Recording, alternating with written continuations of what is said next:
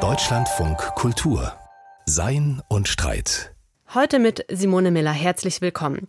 Wenn wir die gegenwärtige Gesinnungslage der westlichen Welt beschreiben, dann könnte das ungefähr so klingen. Alles ist politisch. Wie wir sprechen, was wir essen, wie wir uns kleiden, wie wir reisen und unseren Urlaub verbringen. Jede Kleinigkeit spricht von dahinterliegenden weltanschaulichen Positionen.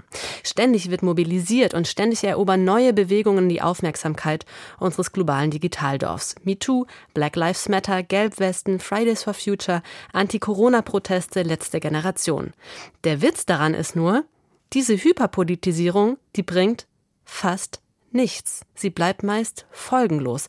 Das ist jedenfalls die These des jungen belgischen Ideengeschichtlers Anton Jäger und den darf ich jetzt ganz herzlich begrüßen. Hallo, herzlich willkommen bei Sein und Streit, Anton Jäger. Danke vielmals für die Invitation. Herr Jäger, Sie sind Jahrgang 1994, Ende 20 jetzt.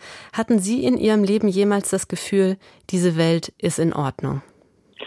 Nicht wirklich, aber das hat sich auch ein bisschen in Phasen abgespielt. Ich glaube, die weltlichen Probleme haben sich auch geändert. Wie ich jung war in die Jahre 2000 gab es nicht einmal ein Bewusstsein vielleicht, dass es ein Problem gab mit der Welt und das gibt es heute schon. Das ist, glaube ich, eine sehr willkommene Änderung. Die Welt war nie in Ordnung, es gibt aber inzwischen mehr Bewusstsein darüber, sagen Sie. Ich habe so ein bisschen den Eindruck, dass es auch ein Gefühl oder eine Beobachtung, die Sie in Ihrem Essay beschreiben, dass es eine seltsame Spannung gibt zwischen einerseits dem Wunsch nach Veränderungen, insbesondere bei vielen jungen Leuten, und andererseits dem Eindruck der Unveränderbarkeit, der Aussichtslosigkeit. Diese Spannung, die drücken Sie gerade auch in diesem Begriff der Hyperpolitik aus, dass einerseits unser gesamter Alltag politisiert scheint, wie wir sprechen, wie wir uns kleiden, welche Verkehrsmittel wir wählen etc. Und wir auch ständig neue Bewegungen begleiten, beobachten. Im Moment vor allem die letzte Generation. Zuvor waren es aber die Anti-Corona-Proteste, die Fridays for Future-Bewegung, Black Lives Matter. Wir könnten diese Liste sehr lange fortsetzen. Und allein diese Liste lässt aber schon erkennen, dass viele dieser Bewegungen so schnell vergehen, wie sie entstehen. Fast könnte man teilweise von Eintagsfliegen sprechen diese Grundspannung zwischen einerseits dem Veränderungswunsch und andererseits dem Eindruck der Vergeblichkeit, der drückt sich also gewissermaßen auch auf der Straße aus. Der drückt sich nicht nur individuell aus, richtig? Ja, sicher.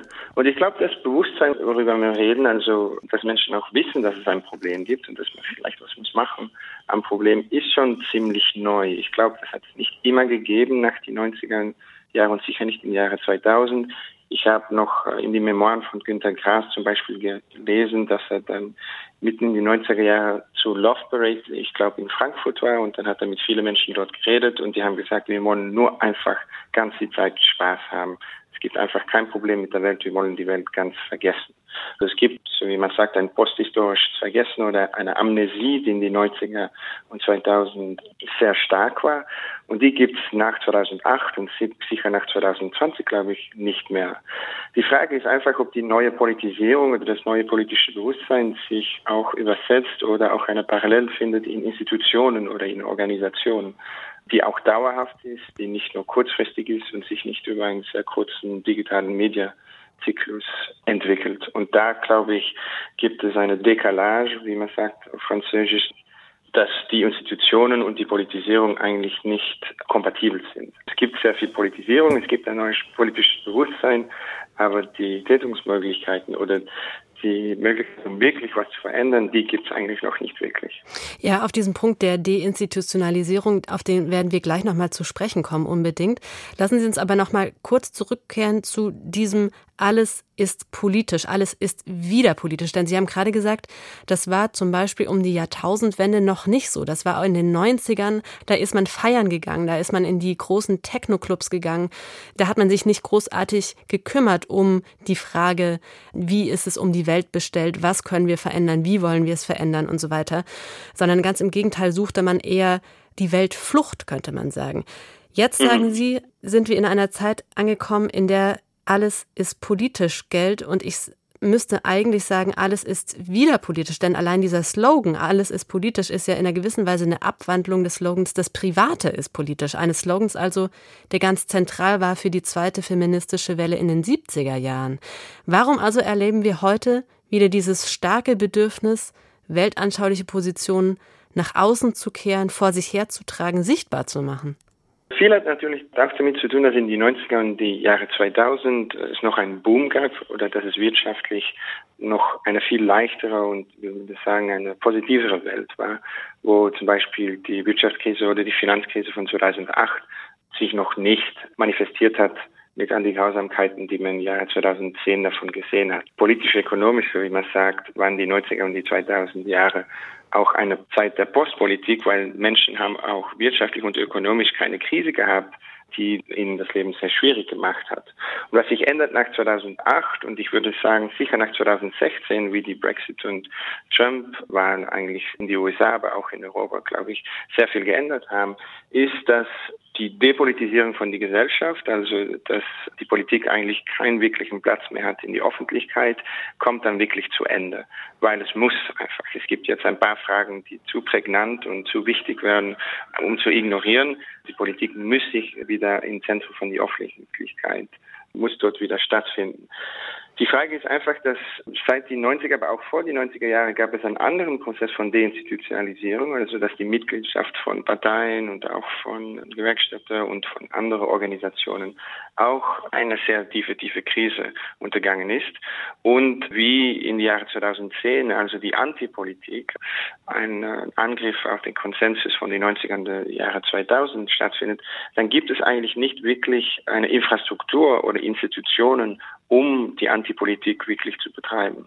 Und das, ich glaube ich, ist der Kontext, worin sogar Antipolitik und Hyperpolitik stattfinden, ist, dass es eine Repolitisierung von der Öffentlichkeit gibt, aber dass die Frage, ist das private Politik, jetzt wird umgesetzt in die Frage, das Politische ist nur das Privat. Also kollektiv nachdenken über was Politik könnte sein, kann sich eigentlich nur interpersönlich oder privat äh, lassen definieren. Und das ist, glaube ich, was sehr Gegenwärtiges, wo im Jahre 2010 man eigentlich eine Situation hat, die man auch sehr schwierig im 20. Jahrhundert kann vergleichen, wo die Massenpolitik auch das Private politisiert hat.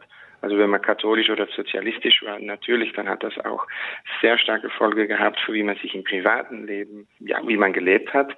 Aber natürlich in Massenpolitik im Alter gab es auch kollektive Institutionen, die eigentlich das private äh, Leben haben definiert. Und das gibt es heute nicht mehr. Sie sagen also, die Kurzlebigkeit der sozialen und der politischen Bewegungen unserer Jahre lässt sich vor allem dadurch erklären, dass ihr etwas ganz Entscheidendes fehlt, und zwar die dauerhafte Infrastruktur, also sozusagen ein institutioneller Unterbau. Ist das richtig? Ja, sicher. Und natürlich, wenn man auch in Belgien zum Beispiel schaut oder auch in Deutschland, und ich glaube, man kann dieselbe Geschichte über Österreich oder sogar Frankreich erzählen, die Mitgliedschaft in einer Partei war nicht was Optionelles oder etwas, das einfach wie ein Produkt in einem Supermarkt gekauft wird. Die Karten von einer Partei würden manchmal von Vater auf Söhne und Mutter auf Tochter durchgegeben. Ich komme zum Beispiel auch aus einer christendemokratischen Familie in Flandern und dort war die Frage, dass man, wenn die Eltern auch christendemokratisch gewählt haben, dass man auch selber nicht einmal die Frage sollte stellen, ob man dann für die Christendemokraten bin. Also es gab fast was, lass mal sagen, nicht nur, es ist nicht kurzfristig, aber es ist auch etwas, das in Familien und in ein ganzes Menschenleben als Identität erlebt wird. Und heutzutage gibt es die autoritäre oder die sehr stark kollektive Identität einfach nicht mehr. Menschen haben eine sehr ein sehr konditionelles Verhältnis zu viel von der politischen Identität und auch zum politischen Engagement. Und das ist auch typisch für die politische Gegenwart, die wir heute kennen. Sie sagen also, in Zeiten der sogenannten Massenpolitik, also bis hinein in die späten 70er Jahre, waren die meisten Bürgerinnen und Bürger weltanschaulich eingebettet, und zwar durch ihre Zugehörigkeiten zu wichtigen Institutionen, zum Beispiel durch ihre Parteiangehörigkeit, durch die Kirchengemeinden, durch die Gewerkschaftsbanden etc. Man war also Teil eines größeren größeren Zusammenhangs, der Freundschaften einerseits gestiftet hat, der aber auch weltanschauliche Orientierung geboten hat. Und diese weltanschauliche Einbettung, die ist in Zeiten der Hyperpolitik quasi weggebrochen. Interessant finde ich jetzt aber, dass diese Art von Deinstitutionalisierung ja auch ein Pendant auf individueller Ebene hat. Die Exit-Option aus allen möglichen Bindungen, die ist doch heute viel einfacher geworden. Ein Klick und die Mitgliedschaft in einer digitalen Gruppe zum Beispiel ist einfach aufgehoben. Oder eine kurze Mail und die Mitgliedschaft in einem Verein ist aufgekündigt. Und auch die Möglichkeit, sich aus einer Beziehung zu lösen, ist heute ja unvergleichlich einfacher geworden als jemals zuvor, auch und vor allem, weil nur noch ganz wenige Paare überhaupt heiraten. Wir können also sagen, das Leben in Zeiten der Hyperpolitik zeichnet sich durch ein ganz hohes Maß an Unverbindlichkeit nicht nur auf struktureller Ebene, sondern doch auch auf individueller Ebene aus, oder? Es geht sicher nicht nur um eine politische Entwicklung, es geht auch um eine Entwicklung, die sich sozial durchsetzt. Das Optionelle von der Hyperpolitik finden wir auch in anderen Lagen von äh, der Gesellschaft. Also wenn man es über Heiraten gibt oder auch über die Arbeit sogar über Sportclubs, über die Ehe. Man hat einfach viele Ausstiegoptionen, die es früher nicht gegeben hat. Zum Beispiel die Frage, ob man in die 60er und 50er Jahre aus die katholische Kirche austritt, auch zum Beispiel in Flandern, war einfach eine sehr intimidierende und schwierige Frage. Und heutzutage, auch mit der Säkularisierung, die man in Belgien und auch in Deutschland und in ganz Europa sehen, ist es einfach viel, viel leichter, um Abschied zu nehmen von äh, solchen Institutionen. Und das sehen wir natürlich auch reflektiert am politischen Niveau, weil zum Beispiel mit der HIPAA-Politik die Frage, ob man bei die kommunistische Partei oder die katholische Partei weggegangen ist, ist ganz was anderes, als dass man weggeht aus einer Facebook-Gruppe oder einem WhatsApp-Chat, wo die Ausstiegskosten einfach sehr, sehr äh, niedrig sind. Es gibt, äh, so wie man sagt im Buch, eigentlich eine sehr niedrige Form von Politik. Man hat niedrige Ausstiegskosten. Es ist eine sehr kurze Zeitfrist, wo die Politik sich auch auf abspielt und zu gleicher Zeit ja, gibt es eine sichere Folgenlosigkeit, weil es einfach eine sehr billige Form von Politik ist. Hier ist Anton Jäger zu Gast. Er ist Historiker und Ideengeschichtler aus Belgien und seine These ist, wir leben in hyperpolitischen Zeiten. Alles ist politisch, ständig wird mobilisiert mit dem Effekt, dass gar nichts passiert. Die gegenwärtigen politischen Bewegungen bleiben folgenlos. Anton Jäger, das ist ja eine ziemlich starke These. Stellt sich also die wichtige Frage, woran machen Sie diese diagnostizierte Folgenlosigkeit der gegenwärtigen politischen Bewegungen eigentlich fest? Was ist da der Gradmesser? Wenn man ein bisschen schaut nach die hyperpolitischen Vorbilder, die ich zum Beispiel auch im Buch behandle, so wie die Black Lives Matter Proteste, die Gilets jaunes, aber auch viele von den Klimaproteste, die wir in den letzten Jahren gesehen haben, dann sehen wir eigentlich eine quantitativ sehr beeindruckende Masse oder Gruppe, die sich auf die Straße begibt und zum Beispiel in die Black Lives Matter Proteste von 2020 nach dem Mord auf George Floyd in die USA gibt es ja Ziffern, die von 15 nach 25 Millionen gehen von Menschen, die dann auf die Straße gegangen sind. In der Geschichte von den USA gab es eigentlich niemals so viele Menschen, die protestiert haben. Und viele haben natürlich auch gefragt, dass die Police äh, einen Teil von ihrer Finanzierung würde verlieren. Also die von der Police meint eigentlich, dass die Polizeidepartemente in den USA nicht mehr die meiste Staatssteuer bekommen. Und was wir gesehen haben am Ende von 2020 ist natürlich, dass manche von den Departementen auch ihr Geld verloren sind. Aber dann ein Jahr später reden wir eigentlich über die größte Protestwelle in die amerikanische Geschichte. Aber ein Jahr später haben fast alle Departemente wieder ihr Geld zurückbekommen. Das hat natürlich viel zu tun gehabt mit die soziale, soziale Schwierigkeiten, die nach Covid auch ähm, sehr akut waren. Aber wir haben eigentlich gesehen, dass niemals sind so viele Amerikaner auf die Straße gegangen und ein Jahr später blieb eigentlich nichts davon über. Und das ist ein typisches Vorbild von der Folgenlosigkeit von der Hyperpolitik, die ich im Buch auch bespreche. Man kann fast eine prärevolutionäre Mobilisation haben. Es gab noch nie so viele Menschen, die protestiert haben, aber zu gleicher Zeit kann dann ein Jahr später eigentlich nichts davon überbleiben. Ich halte diesen Punkt, also diese diagnostizierte Folgenlosigkeit dieser atemlosen Gegenwartspolitik, ehrlich gesagt für ziemlich schlagend, also für ziemlich treffend. Ich würde trotzdem gerne einen Moment dagegen halten. Und zwar, indem wir nochmal einen kleinen Schritt zurücktreten und uns die damals sogenannten neueren sozialen Bewegungen seit der Jahrtausendwende noch mal ein bisschen besser angucken. Das waren vor allem die dritte Welle des Feminismus, die queere Bewegung und auch der Antirassismus. Diese drei Bewegungen, die haben in der westlichen Welt in den letzten 20, 25 Jahren nämlich sehr große Veränderungen gebracht. Also die ganze neue Gleichstellungs- und Antidiskriminierungspolitik geht auf deren Konto. Das heißt, mit ein bisschen zeitlichem Abstand können wir heute ziemlich deutlich erkennen, dass da wirklich ziemlich viel passiert ist in Sachen Gleichberechtigung und soziale Anerkennung von Frauen und Minderheiten. Wenn wir uns nur kurz in Erinnerung rufen, Mitte der 90er Jahre in Deutschland war die Vergewaltigung in der Ehe nicht strafbar. Gleichgeschlechtliche Paare konnten weder heiraten noch adoptieren. Transsexualität galt als Krankheit und Begrifflichkeiten wie etwa das N-Wort, die Rede von Asylanten und Ausländern galten als völlig normal. Will sagen, in Sachen Gleichberechtigung waren die sozialen Bewegungen der letzten 25 Jahre eben keineswegs folgenlos. Warum sind Sie sich jetzt so sicher, dass wir retrospektiv in ein paar Jahren über die gegenwärtigen Protestbewegungen nicht das Gleiche sagen können werden? Ja, das ist eine sehr gute Frage. Und es gibt einen, einen Unterschied, den ich schon wollte machen zwischen die hippopolitische Bewegung, die ich im Buch bespreche, und dann die neue soziale Bewegung, die man auch schon seit die 70er und die 80er Jahre kennen.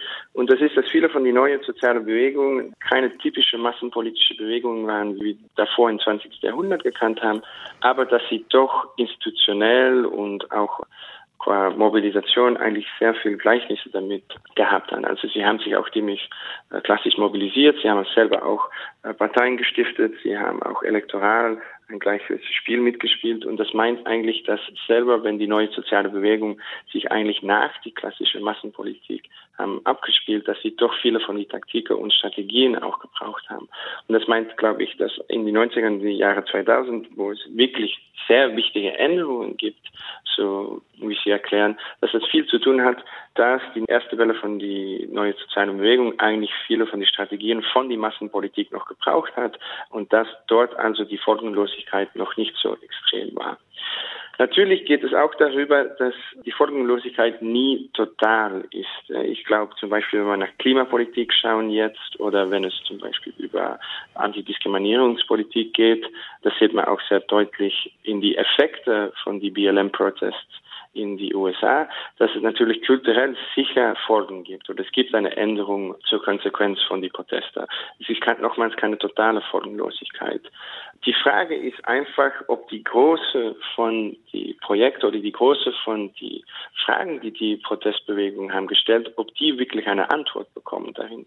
Und da sehen wir eigentlich sehr deutlich zum Beispiel, dass in die USA, die eigentlich eine Gefängnispopulation haben, die größer ist dann die Sowjetunion unter Stalin, und dass ein Teil von den Protesten in 2020 auch versucht haben, um äh, das sogenannte Carceral Problem oder the Carceral State auch zu kontestieren, dass dort eigentlich sich sehr, sehr wenig geändert hat.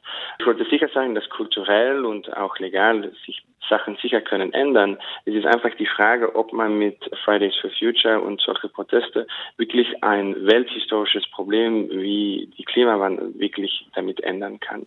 Die Folgenlosigkeit geht einfach über die Frage, was für Ambitionen haben die hyperpolitische Projekte oder Koalitionen und das sind äh, sehr, sehr hohe und sehr schwere Ambitionen und zu gleicher Zeit gibt es eigentlich eine sehr prekäre oder sehr schwache Infrastruktur, die das Projekt ändern muss. Nochmals, es ist keine totale Folgenlosigkeit, und viele von den Änderungen, wo wir reden, glaube ich, haben viel zu machen mit einer Welle von sozialen Bewegungen, die eigentlich noch viel klassisch massenpolitisch waren in ihrer Einstellung. Also mal angenommen, Sie haben recht damit, ja, dass diese großen Proteste unserer Tage quasi ohne Effekte verpuffen oder mit kleinen Effekten jedenfalls verpuffen, dann stellt sich natürlich die bohrende Frage nach dem Warum. Wir haben schon über die Zerbröselung der institutionellen Verankerungen gesprochen. Das ist aus Ihrer Perspektive ein ganz wichtiger Punkt. Darauf sollten wir später auch nochmal zurückkommen. Aber ich denke, wir müssen diese Diagnose vielleicht noch ein bisschen differenzieren. Denn gerade in der Kontrastierung mit diesen durchaus erfolgreichen Antidiskriminierungsbewegungen, über die wir gerade gesprochen haben, fällt ja auf, dass es vor allem die antikapitalistischen und auch die Klimaschutzbewegungen sind, die gerade in diesen Tagen ohne Erfolg bleiben. Würden Sie dem zustimmen? Und wenn ja, dann ist natürlich die Folgefrage, warum hat jetzt gerade die Kapitalismuskritik einen so schweren Stand in unserer Zeit? Einen so viel schwereren als die teilweise ja durchaus kompatible, wirtschaftskompatible, Neoliberalismus kompatible Antidiskriminierungspolitik der letzten 20 Jahre? Ja, ich glaube, da ist der Kontrast auch über die Politik sehr, sehr deutlich. Also die Deinstitutionalisierung, wo wir mal reden, hat sich auch zu rechter Seite natürlich manifestiert. Also es geht nicht über linke Parteien. Aber die linke Parteien haben noch viel, viel schwerer gelitten unter die Deinstitutionalisierung, weil so wie viele Marxisten immer gesagt haben, man muss sich eigentlich organisieren zu linker Seite, weil man in einer kapitalistischen Gesellschaft lebt und da gibt es eine Asymmetrie, die man nicht ändern kann. Also rechter Seite ist die Desorganisierung oder die Deinstitutionalisierung nicht so ein schweres Problem, weil sie einfach die bestehende Ordnung wollen stabilisieren und nicht, nicht wirklich ändern zum Beispiel. Und was man darum sehr deutlich sieht zum Beispiel, ist, dass die Frage in den USA über die Polizeigewalt und über auch die ja, große Gefängnispopulation viel damit zu tun hat, dass die USA nie wirklich einen Sozialstaat bekommen haben. Und der Sozialstaat ist auch in Europa durch kapitalismuskritische und sozialistische Parteien gebaut gewesen. Also man hat einfach Massenpolitik nötig gehabt, um einen Sozialstaat zu bauen. In den USA war die Arbeiterbewegung immer viel schwächer, gab es keine massenpolitische Bewegung, die einen Sozialstaat konnte konstruieren. Und was man dann natürlich sehen, ist, dass die Form von Politik, die in den 70er Jahren ohne Sozialstaat gegen das Kriminalitätsproblem geführt, war sehr repressiv und hat eigentlich nur die Gefängnisinstitutionen ausgebreitet. Und da ist natürlich die Frage heutzutage, wenn man Änderungen wie die Klimapolitik oder zum Beispiel die Polizeigewalt wirklich strukturell mag ändern, dann muss man auf ein Moment auch mit Kapitalismuskritik nicht nur intellektuell, aber auch organisatorisch anfangen. Und das ist heutzutage sehr, sehr schwierig, weil man einfach nicht die dauerhafte und langfristige Formen von Organisation hat, die es noch im 20. Jahrhundert gibt. Also am Ende am Buch rede ich auch über die Frage, was meint es eigentlich, um zum Beispiel hyperpolitisch einen Sozialstaat zu bauen, ein Sozialstaat, der nicht mit massenpolitischen Institutionen wird gebaut. Und ja, ich glaube, das würde sehr, sehr schwierig sein. Ja, würden Sie denn sagen, dass diese Art von Deinstitutionalisierung, der Abbau des Sozialstaats etc., dass das auch Langzeiteffekte des großen Kollaps des Sozialismus sind? Denn mit dem Zusammenbruch des Realsozialismus Anfang der 90er Jahre hat ja nicht nur der Realkapitalismus über den Realsozialismus triumphiert, sondern der Kapitalismus hat natürlich auch einen ganz wichtigen ideellen Triumph verbucht. Also der Sozialismus als alternatives Modell des menschlichen Zusammenlebens ist in diesem diesem Augenblick eben unvorstellbar geworden. Ist er das noch heute? Ja, ich glaube, der kognitive Effekt von der Kollaps von Staatssozialismus ist wichtig. Nicht in das äh, zum Beispiel Moskau noch immer die linken Partei auch in Europa finanziert hat oder dass es äh, direkte politische Linke gab, aber weil es einfach kognitiv schwieriger würde, um sich vorzustellen, dass man eine Gesellschaft ohne den Markt könnte organisieren die Frage, ob eine menschliche Gesellschaft ohne Marktordnung eigentlich möglich würde sein, würde jetzt sehr implausibel. Es würde fast unmöglich sein, dass ein Modell, das als Prämisse nicht den Markt hat, noch möglich würde sein. Und da glaube ich, dass natürlich die Hyperpolitik ein typisch Produkt von einer Welt ist, die in den 90er und die Jahre 2000 entstanden ist, nämlich wo die Alternativlosigkeit wirklich der Anfangspunkt von jeder Politik ist geworden. Ja, dann lassen Sie uns doch der Hyperpolitik noch mal ein bisschen genauer ins Maul schauen, beziehungsweise ihr Inneres ansehen. Ich frage mich nämlich, ob die Hyperpolitik im Inneren vielleicht hohl ist, ein Kind des sogenannten Nihilismus ist. Das ist eine These, die die US-amerikanische Polittheoretikerin Wendy Brown gerade formuliert in ihrem im Deutschen gerade erscheinenden Buch Nihilistische Zeiten. Und der zentrale Gedanke ist da, dass in unserer westlichen Gesellschaft derzeit eben der Nihilismus grassiert. Das heißt, die Entwertung des Wertvollen. Dieser Nihilismus, der macht also das Wichtige banal, der nimmt der Wahrheit ihren Wert, der macht die Zukunft einfach egal. Und ich frage mich, wie passt diese Interpretation jetzt zur Hyperpolitik? Würden Sie Wendy Brown zustimmen? Ist die hyperpolitische Gesellschaft im Kern vielleicht nihilistisch und bleiben ihre politischen Bewegungen deshalb derart resonanzlos, weil vielleicht weite Teile der Gesellschaft eben keine klare Wertorientierung mehr haben, kein inneres Gravitationszentrum haben, sondern vielleicht eher dem Zynismus zuneigen? Ich würde sehr vorsichtig sein mit der Idee, dass man die hyperpolitische Tendenz oder auch hyperpolitische Aktivismus als nihilistisch typiert. Weil was man sehr deutlich sieht, auch in 2020, aber ich glaube, man sieht das auch mit den Klimastreiken in Europa, ist, dass die Intention oder die Ambition ist sicher nicht nihilistisch, weil Menschen haben morell schon sehr, sehr hohe Ambitionen. Es geht natürlich über Probleme, die wirklich sehr reell sind, wie die Polizeigewalt in USA oder zum Beispiel das Klimaproblem in Europa. Und ich glaube, es ist nicht nihilistisch, sich Sorgen zu machen oder um ja, ein Verlangen zu haben, um daran was zu machen. Das ist sicher kein nihilistischer Impuls. Ich glaube, was typischer ist, ist einfach die Frage, dass man nicht in nihilistischer, aber in sehr desorientierter Zeit leben. Die Frage ist, dass Menschen wieder, oder lass mal sagen, der Charakter von der hyperpolitischen Zeit ist, dass Menschen wieder sich politisch definieren und sich wieder politische Fragen stellen, aber sehr, sehr wenig wissen und sehr wenig nachdenken über was es institutionell meint, um politische Ambitionen auch wirklich in Politik zu übersetzen. Und es gibt ein sehr gutes Vorbild zwischen die Parallel von die January 6 Riots, also wenn im Januar 2021 die Trump-Anhänger das Kapitol bestürmt haben und und dann die BLM-Riots vom Sommer von 2020.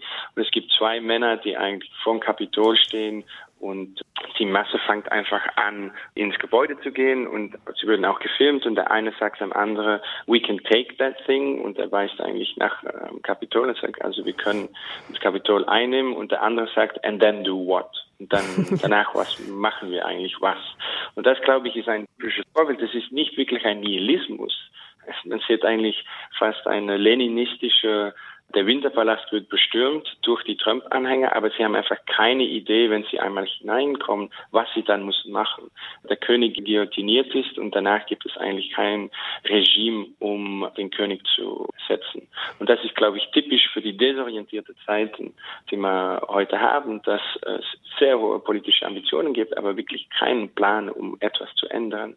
Nihilismus ist für mich nicht wirklich die beste Beschreibung für die hyperpolitische Zeit. Das ist interessant. Sie sagen also, es gibt kein Wissen, es gibt Desorientierung und Ratlosigkeit darüber, wie man die eigenen politischen Ambitionen, ganz gleich welcher politischen Couleur, in die Tat umsetzen könnte. Aber ist es nicht noch mehr? Haben wir nicht auch ein Problem mit so etwas wie utopischer Lehre? Nehmen wir da einfach mal ein Beispiel eher aus dem progressiven Spektrum der sozialen und politischen Bewegungen. Man weiß dort zwar, dass es so nicht weitergehen kann, dass wir zum Beispiel dringend eine sozial-ökologische Wende brauchen. Wie eine gelingende, eine gute, eine gerechte, eine lebenswerte sozial-ökologische Gesellschaft aber aussehen kann, bleibt auch dort ein Rätsel. Ist jetzt ein bisschen überspitzt ausgedrückt. Welche Rolle spielt jetzt dieses utopische Vakuum in Ihren Augen für das Scheitern dieser politischen ja. Bewegungen? Ich glaube, dass es sicher im Zeitalter von der Alternativlosigkeit oder die Postpolitik, wo man geredet haben, die 90er und Jahre 2000 auch eine Krise gibt von utopischem Denken. Es gibt sehr viel interessante Literatur, die auch dieses postutopische Zeitalter bespricht. Aber nochmals, es ist nicht nur eine intellektuelle Frage, weil das utopische Denken im 20. 19. Jahrhundert auch zur linken Seite hat sich immer basiert oder hat immer eine Prämisse gehabt in die bestehenden Organisationen von einer emanzipatorischen Bewegung. Also sie waren präfigurativ, wie man es oft sagt nämlich dass man eigentlich extrapoliert oder sich basiert auf Bewegungen, die schon eine Praktik haben oder eine Praxis haben, um sich vorzustellen, wie es würde sein, um eine Utopie zu beleben in die heutige Gesellschaft. Und dann könnte man die zukünftige Utopie basieren auf die Utopie, die es eigentlich embryonal schon gibt in der heutigen Gesellschaft. Und heutzutage, weil es nicht die Institutionen und Organisationen gibt, gibt es also keine Parameter, um wirklich nachzudenken über wie die zukünftige Utopie ausschaut. Also die Krise von utopischen Denken ist auch die Krise von die utopische Politik. Und ohne die Organisationen, glaube ich, ist man eigentlich fast verpflichtet, um sehr wild zu spekulieren, wie die Utopie ausschaut. Aber das ist wirklich noch kein konkreten Plan, über wo man hin muss. Herr Jäger, wir haben jetzt schon darüber gesprochen, was Hyperpolitik ist und warum es ihr eben gerade nicht gelingt, größere politische Veränderungen zu bewirken. Dann stellt sich jetzt natürlich die wichtige Frage, wie könnte das eigentlich anders werden? Was muss passieren, damit politische Bewegungen eben auch wieder etwas bewegen können?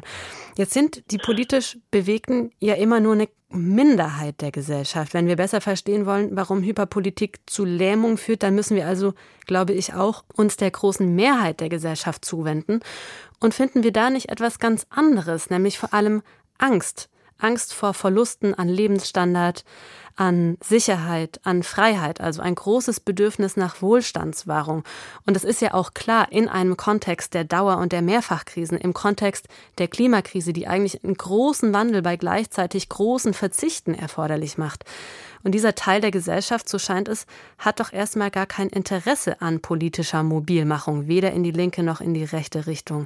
Ganz im Gegenteil könnte man sogar vermuten, dass politische Bewegungen in diesem Teil der Gesellschaft eben so lange akzeptabel sind, wie sie folgenlos bleiben. Ja, sicher. Und ich glaube, die Hyperpolitisierung darf nicht verstecken, dass es die Indifferenz oder die Apathie eigentlich noch immer das dominante Affekt ist mehreren Teilen von der Gesellschaft. Es gibt einfach eine sehr große Gruppe Menschen, die noch immer sehr wenig mit Politik haben oder sich nicht interessieren in Politik und wo die Hyperpolitisierung sich natürlich wirklich auf Angst oder auf die Indifferenz entwickelt. Dass dort wirklich auch die Frage ist, wenn man Menschen dauerhaft an eine Organisation bindet, lernen sie eigentlich auch wirklich anders nachzudenken auf, über ihre eigenen Interessen. Es gibt einen Teil im Buch, wo ich rede über den französischen Schreiber Didier Ribon, der ein Buch geschrieben hat über seine Familie, die in die 50er und 60er Jahre zum PCF, also die französische kommunistische Partei gehört hat und der dann in die 80er und die 90er Jahre nach, dass die kommunistische Partei eigentlich einen Kollaps unterfunden hat, für das Front National oder die extreme Rechte angefangen hat zu werden. Und er beschreibt eigentlich einen sehr interessanten Prozess, wo er sagt, dass in die 50er und die 60er Jahre es auch schon einen latenten Rassismus oder eine leichte Antipathie gegenüber zum Beispiel magrebinische Migranten gehabt hat in seiner Familie. Aber er hat gesagt, das Affekt oder die Sentiment ist nie zum Zentrum von einer politischen Ideologie geworden. Seine Eltern haben nie über die Welt nachgedacht mit der Idee, dass zum Beispiel die Migration oder die Migranten das einzige Problem in der Gesellschaft sollten sein. Und was passiert in die 80er, 90er Jahre, wo sie das Mitgliedschaft von die kommunistische Partei verlieren und sich also nicht mehr identifizieren mit die politische Identität von die Partei, dass sie eigentlich anfangen, um auch total anders nachzudenken über eigene Probleme. Die Migranten würden jetzt das einzige Problem oder die einzige Ursache von allen Problemen in Frankreich. Und das meint also, dass die Organisation, die sie früher gehabt hat, die auch ideologisch ihnen eine Schulung gegeben hat. Und das ist, was wir heutzutage auch sehr sehen, ist, dass das politische Zeitalter wird auch gekennzeichnet durch eine sehr tiefe, tiefe Desorientierung und Indifferenz, die da viel mit zu tun hat, dass Menschen eigentlich keine Institutionen haben, die ihnen helfen, um kognitiv oder mental nach die Welt zu schauen. Also wenn man zum Beispiel auf Twitter oder Facebook schaut, was für Diskurse es alles gibt, das Typische ist eigentlich eine sehr große Erwährung. Menschen haben eigentlich nicht wirklich die Idee, mit welchen Kategorien sie die heutige Welt lesen müssen. Also es gibt eine Unlesbarkeit von die heutige Welt, ist auch ein typisches Produkt von der Deinstitutionalisierung. Deswegen sagen Sie auch, wenn die politischen Kräfte unserer Zeit, die auf den Straßen mobil machen, die, die in den sozialen Medien mobil machen, wieder mehr bewegen können wollen, dann müssen sie sich institutionell vertiefen, dann müssen sie bleibende Organisationsstrukturen aufbauen, dann müssen sie Mitglieder werben etc. Das ist ein ganz wichtiger, auch ein streitbarer Punkt. Und da ploppt natürlich sofort die Frage auf, was haben Sie da eigentlich für Organisationsstrukturen vor Augen? Ist es überhaupt vorstellbar, dass gerade die tradierten Formen wieder revitalisiert werden können? Also Parteistrukturen, Gewerkschaftsstrukturen, ja. Kirchengemeinden und so. Sind es diese althergebrachten Organisationsformen, die in Ihren Augen wiederentdeckt werden müssen von den jungen Bewegungen oder brauchen wir eventuell ganz neue, ganz andere Formen der Organisation? Am Ende vom Buch rede ich auch über eine Gefahr für Nostalgie, also die Idee, als ob man wirklich nach die großen politischen Kirchen vom 20. Jahrhundert könnten zurückkehren, so wie Menschen heute auf Sonntag nicht mehr in die katholische oder die protestantische Kirche würden gehen, kann man sich auch zur linken Seite nicht einstellen auf die Idee, dass Menschen wieder, lass mal sagen, religiös zur sozialistischen Kirche willen zurückkehren. Es gibt ein sicheres Modell von Militanz und auch von Angehörigkeit und von Engagement, das einfach sehr typisch zu einem Zeitalter gehört, das es jetzt nicht mehr gibt. Man kann einfach die Welt von sehr starken und manchmal auch sehr autoritären kollektiven Strukturen nicht aus dem Nichts wieder herauszaubern sozusagen. Die Frage ist natürlich noch immer, gibt es in unserer Gesellschaft noch Institutionen, die dauerhaft und permanent genug sind, um ein permanentes politisches Engagement aufzubauen. Und wenn wir dort nachher schauen, sieht man schon zum Beispiel, dass Menschen noch immer verpflichtet sein, um jeden Tag in die Arbeit zu gehen, dass es noch immer Institutionen gibt, neben das Internet, wo Menschen dauerhaft sich engagieren müssen und dass es darum auch noch die Möglichkeit gibt, um auf den Basis ein neues Engagement zu katalysieren. Also man sieht es zum Beispiel mit manchen Parteien in Europa, die noch immer viele Mitglieder haben. Die haben eigentlich ein konzentrisches Modell. Also sie haben eine Gruppe Menschen, die sich vielleicht digital engagieren und die keine sehr intimes Verhältnis haben mit der Partei, aber dann gibt es noch eine Gruppe Militanten, die sich vom Arbeitsplatz kennen und dann gibt es eine innere Gruppe, die sich auch schon ein ganzes Leben für die Partei einsetzt. Und was wir auch gesehen haben, ich glaube nicht die populistische Bewegung im Jahre 2010 zu linker und zu rechter Seite, ist, dass es schon einen Sinn oder ein Appetit gibt, dass Menschen sich engagieren. Sie haben Lust, um politisch was zu ändern und es gibt sogar die Möglichkeit, dass sie sozial sich auch langfristig wollen engagieren, um das zu machen. Die Frage ist einfach, wenn man mit einer digitalen Partei anfängt, wo Menschen sich nur digital auf eine Mailingliste einschreiben und dass, wenn man die Partei also verlässt, durch einfach nach die Mailingliste zu schreiben und zu sagen, ich bin kein Mitglied mehr, dass das für die Menschen auch nicht sehr attraktiv ist, um sich so zu engagieren, weil sie einfach die Möglichkeit nicht bekommen, um sich wirklich in eine große Institution einzuschreiben. Es geht natürlich darüber, dass nicht nur von unten, aber auch von oben die Optionen gegeben müssen werden, dass Menschen sich dauerhaft engagieren. Ja, auch wenn die Ausstiegskosten von so vielen Institutionen so billig oder so niedrig geworden sind, glaube ich nicht, dass die heutige Menschheit so ihre soziale Konzentration verloren hat, dass sie sich nicht wollten engagieren in ein politisches Projekt.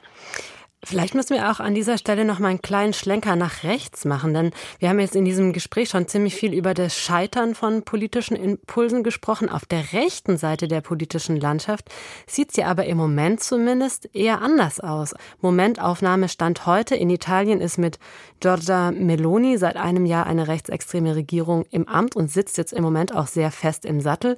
In Frankreich hat die Rassemblement National unter Marine Le Pen sehr gute Umfragewerte. Die AfD in Deutschland ist zu einem echten Machtfaktor geworden.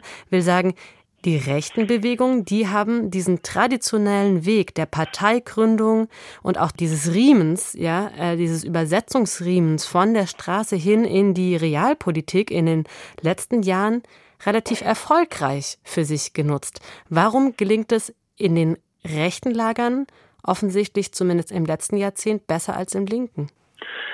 Ich glaube, weil die Ambition einfach nochmal viel niedriger ist.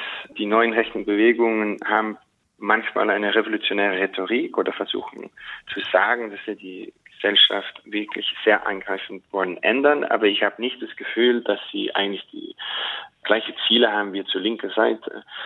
Sie würden, glaube ich, auch nicht so schnell abgestraft durch ja, ihr Elektorat, weil sie einfach ja, nicht so hohe Ambitionen haben zur linker Seite.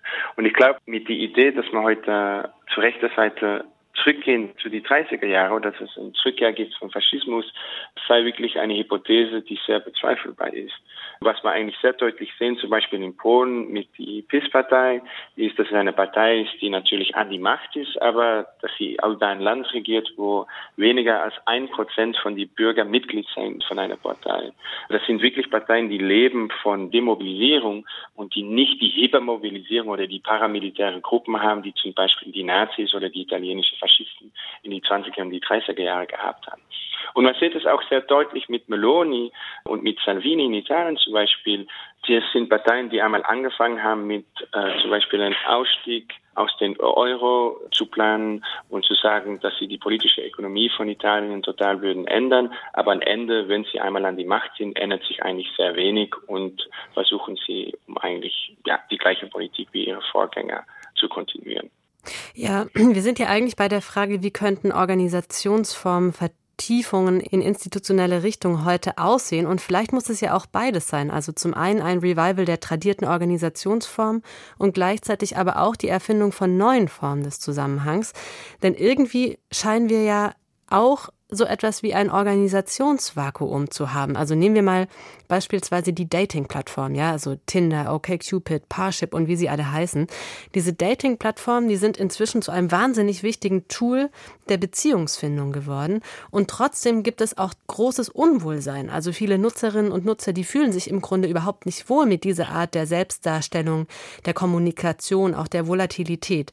Deutet dieses Unwohlsein in diesem Bereich nicht vielleicht darauf hin, dass es eben eine Leerstelle gibt, dass es das Bedürfnis nach anderen Strukturen, nach Strukturen gibt, die eben noch nicht da sind, die unsere Zeit erst noch erfinden muss. Dating-Plattformen sind eine sehr gute Metapher für die hyperpolitische Sensibilität, die wir besprochen haben. Im Sinne, dass auf Dating-Apps es natürlich ein sehr starkes Gefühl von Unbehagen gibt in dem Sinn, dass sehr viele Menschen eigentlich auf die Dating-Plattformen eine dauerhafte Relation oder ein dauerhaftes Verhältnis suchen, aber es eigentlich nicht finden. Aber das ist natürlich noch kein Argument zum Beispiel, um die traditionelle katholische Ehe wieder aufzusuchen. Also es ist keine Frage, ob man was total traditionalistische gegenüber die Kurzfristigkeit oder das Optionelle von die Dating-Plattformen muss kontrastieren. Man kann sich natürlich vorstellen, dass die Dating-Plattformen noch gebraucht werden, aber dass Menschen nicht das Gefühl haben, dass das der einzige Platz ist, wo sie Menschen zum Beispiel begegnen können. Wenn die anderen Plätze, wo früher Menschen sich getroffen haben, wieder revitalisiert werden, dann gibt es vielleicht minder Not oder gibt es minder Urgenz, um wirklich auf die Dating-Plattform zu gehen. Oder die traditionelle Ehe wird wieder erstellt oder man muss wirklich auf die Dating-Plattforms gehen, um mit jemandem zu reden, weil man einfach sonst zu einsam ist. Und ich glaube, zwischen die zwei Extreme gibt es natürlich Möglichkeiten, wo man noch soziale Kontakte kann legen oder dass man sich wieder politisch engagieren kann, ohne dass man in die Extremen verfällt. Und ich glaube, das geht auch für die Hyperpolitik. Man muss nicht ganz die Zeit einfach hyperpolitisches Engagement online betreiben oder zurückzugehen nach einer sehr autoritären Parteidemokratie, die heutzutage einfach nicht mehr möglich ist. Dazwischen gibt es noch hybride Modelle, wo Menschen sich engagieren können, ohne dass sie sich ihr ganzes Leben und auch im privaten Leben total an die Partei müssen geben. Dann sehen wir uns doch äh, solche vielversprechenden Beispiele noch mal ganz zum Schluss an, Anton Jäger. Wo sehen Sie denn im Moment politische Bewegungen, politische Impulse, die es auf vielversprechende Art und Weise verstehen, eben Wurzeln zu schlagen, Themen voranzubringen, echte Unterschiede zu machen? Und worauf hoffen Sie da für die nächsten Jahre? Glaube, Max Horkheimer hat jemals an Adorno gesagt, ich glaube nicht, dass alles gut kommt, aber die Idee, dass es gut kommt, ist sehr wichtig. Ich glaube, das ist auch ein bisschen meine Lebensphilosophie. Es gibt sicher in Belgien oder in andere europäische Länder, wo es noch stärker Gewerkstätte gibt und manche Parteien gibt, die noch versuchen, um auf Basis von die Gewerkschafterpolitik zu betreiben, wo ich eine Zukunft sehe für eine Form von Politik, die nicht hyperpolitisch ist, ohne dass sie zurück zum massenpolitischen Modus geht, heutzutage einfach nicht mehr möglich sollte sein.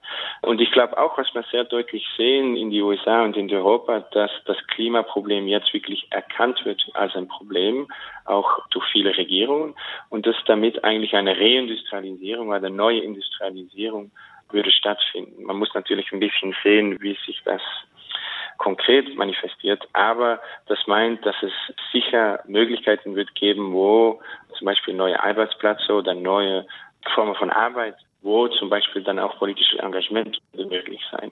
Aber es ist ein bisschen eine offene Frage und man kann natürlich einfach nicht öffnen, dass es ein Rendezvous mit Geschichte wird geben, wo man auf einmal dann eine politische Lösung wird finden. Ich glaube, man muss immer ein bisschen schauen, was möglich ist und was nicht möglich ist und ja, die Konklusion vom Populismus von den Jahren 2010 und auch von der Antipolitik von den Jahren 2010 ist, dass es schon einen Sinn gibt für radikale Politik. Menschen wollen was ändern. Die Frage ist heute einfach, wie findet man die institutionellen Instrumente, um wirklich was zu ändern? Und das ist ein experimenteller Prozess, würde ich sagen. Vielen Dank, Anton Jäger, für das Gespräch. Danke vielmals. Und wer jetzt Lust hat, sich weiter zu vertiefen, Anton Jägers Essay heißt Hyperpolitik und erscheint diese Tage in der Edition Surkamp. So, weiter geht's jetzt hier mit einer sprechenden Maschine. ChatGBT soll noch intelligenter werden. Das hat die Entwicklerfirma OpenAI vor ein paar Tagen angekündigt. Und zwar soll der Chatbot bald Gespräche führen können, von sich selbst berichten können, sich nach uns erkundigen, uns gute Nachtgeschichten vorlesen oder Podcasts übersetzen. Diese weiterentwickelte Sprachfunktion, die kommt natürlich nicht von ungefähr, ganz im Gegenteil, veredelt sie, diesen smarten Automaten, ganz entscheidend, denn das Sprechen können, das Ich sagen können, ist in unserer menschlichen Wahrnehmung eine ganz wesentliche, vielleicht sogar die allerwichtigste Auszeichnung von Selbstbewusstsein. Warum ist das eigentlich so, fragt sich David Lauer jetzt in seinem philosophischen Kommentar. Ein Gespenst geht um, nicht nur in Europa. Es ist das Gespenst in der Maschine. Und jetzt redet es auch noch. Es ist absehbar, wohin das führen wird. Die ohnehin schon grenzenlos erscheinende Bereitwilligkeit, in ChatGPT und anderen Sprachmodellen Bewusstsein, ja Beseeltheit zu erblicken, wird sich noch einmal steigern. Schon im Puppenspiel kleiner Kinder ist der menschliche Drang zu beobachten, Menschlichkeit in alles hinein zu projizieren, was sich auch nur entfernt menschenähnlich verhält – um das solcher Art vermenschlichte Objekt dann gewissermaßen anzubeten und sich gleichzeitig vor ihm zu gruseln. Die Angst des Schöpfers vor der Ähnlichkeit seines Geschöpfs mit ihm selbst, eines der Grundmotive des Horrors. Im Falle der Sprachmodelle sprechen wir natürlich nicht von einer körperlichen Menschenähnlichkeit, sondern von einer kommunikativen. Zu Recht hat der Philosoph und Literaturwissenschaftler Hannes Bajor darauf aufmerksam gemacht, dass Bildgeneratoren wie Stable Diffusion, die auf Kommando jedwedes digitale Bild generieren können, eine weit staunenswertere KI-Leistung erbringen als die Chatprogramme. Allerdings hält kaum jemand diese Bildgeneratoren für bewusst oder gar beseelt. Woran liegt das? Offensichtlich daran, dass sie uns nicht zu antworten scheinen, dass sie nicht ich zu sich selbst und du zu uns sagen. Für den Philosophen Johann Gottlieb Fichte liegt die Geburtsstunde der Subjektivität in der Urszene von einer anderen Person als du angesprochen, gerufen, zur Antwort aufgerufen zu werden. Das Ich, so Fichte, setzt sich, das heißt, es findet und begreift sich, indem es auf diese Aufforderung antwortet. Nur über das an uns gerichtete Du einer anderen werden wir zum Ich. Deshalb ist keine andere Fähigkeit für uns so sehr mit der erlebten Wirklichkeit des Selbstbewusstseins verbunden, wie das Ich und Du sagen. In der Imitation dieser Urszene durch die Chatbots, demnächst noch verstärkt durch die Suggestionskraft einer schmeichelnden synthetischen Stimme, liegt der ganze Trick. Denn ein Trick ist es. Der Ich-Gebrauch des Chatbots ist genauso hohl bloße Fassade wie der eines öffentlichen Mülleimers, auf dem eine Sprechblase aufgedruckt ist mit dem Satz Ich bin hier für die Sauberkeit zuständig. In einem mittlerweile klassischen philosophischen Streit über den Begriff des Selbstbewusstseins standen sich in den 1970er und 1980er Jahren zwei Positionen gegenüber. Die erste, die von Jürgen Habermas und Ernst Tugendhat vertreten wurde, verstand Selbstbewusstsein als wesentlich sprachliches Phänomen. Wir werden Subjekte, indem wir lernen, das Sprachspiel mit dem Wort Ich zu spielen. In ihrer stärksten Fassung besagt diese These, dass die Beherrschung des Ich-Sagens hinreichend dafür sei, um ein Ich zu sein. Jede Ich-Sagerin, wie Tugendhat das nannte, ist ein Ich. Und zwar genau deshalb, weil sie Ich sagen kann. Dagegen bestand eine zweite Position, vertreten von Dieter Henrich und Manfred Frank darauf, dass Ich sagen zu können allein niemals hinreichend für Selbstbewusstsein sein könne. Vielmehr müsse eine fundamentalere, vorsprachliche Form der lebendigen Selbstpräsenz vorausgesetzt werden, die durch den Gebrauch des Wortes Ich nur auf eine reflektierte, artikulierte Stufe gehoben werde. Die Möglichkeit eines technischen Systems, das den Gebrauch des Wortes Ich tatsächlich in einer vom Menschen kaum mehr zu unterscheidenden Weise beherrscht, war damals bloße Science Fiction. Wenn wir heute, erschaudernd oder auch bloß zähneknirschend, auf die immer penetranter Ich, Ich, Ich säuselnden Chatbots starren, können wir uns bloß an der Hoffnung festhalten, dass Henrich und Frank recht hatten. Auch wenn künstliche Intelligenzen in Zukunft ständig vom Ich sprechen, heißt das noch lange nicht, dass dort tatsächlich ein Ich spricht. Der philosophische Kommentar von David Lauer war das. Und mit ihm geht diese Ausgabe von Sein und Streit auch zu Ende. Vielen Dank fürs Interesse und bis zum nächsten Mal, sagt Simone Miller.